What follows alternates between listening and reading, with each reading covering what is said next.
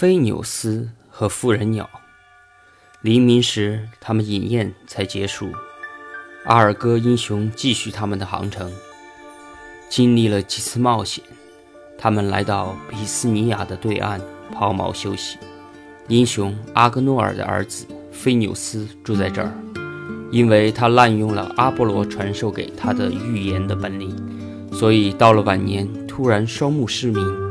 那些丑陋而讨厌的、长着腰腹头的女人鸟，不让他安安静静的用餐。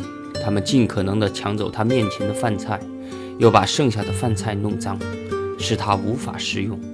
但他一想到宙斯的一个神谕，便感到十分欣慰，即北风神波瑞俄斯的儿子和希腊水手到来时，他就可以安静的进餐。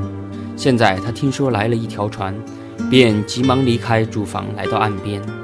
他已经饿得皮包骨头，活像一个影子了。衰弱的双腿颤抖，走起路来摇摇晃晃。当他来到阿尔戈英雄的面前时，已经累得精疲力竭，倒在地上。英雄们围住这个可怜的老人，看到他骨瘦如柴的样子，非常惊讶。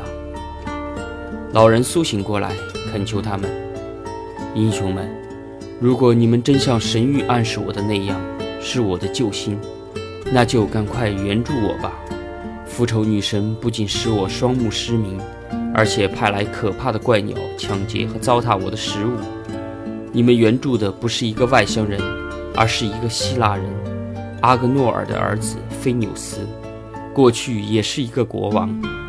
能够救我脱离苦难的是波瑞俄斯的儿子，他就是克勒俄帕特拉的弟弟，也是我的七弟。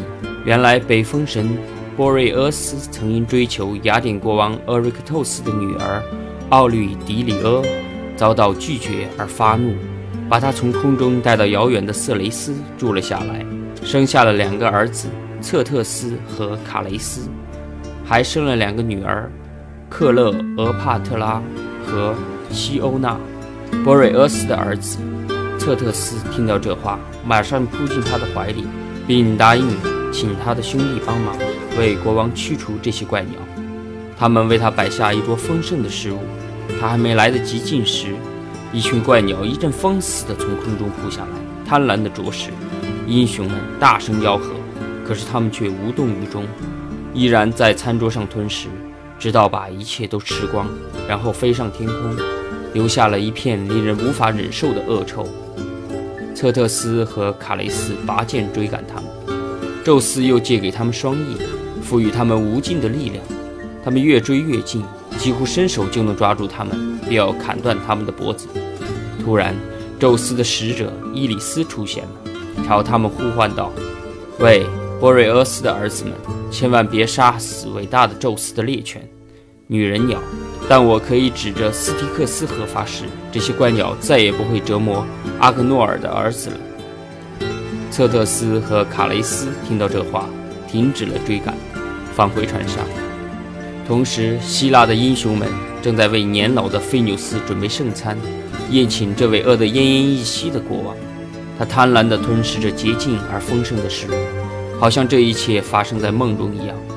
到夜晚，当他们期待波瑞俄斯的儿子回来的时候，年迈的国王菲纽斯为感谢他们，便给他们说了一个预言：你们最初将在塞诺斯狭窄的海峡中碰到岩石。这是两座陡峭的山崖，它们不是从海底生长的，而是从远方飘来的。有时海流将它们聚拢相撞，有时又将它们分开。两山之间潮水奔腾，发出可怕的吼声。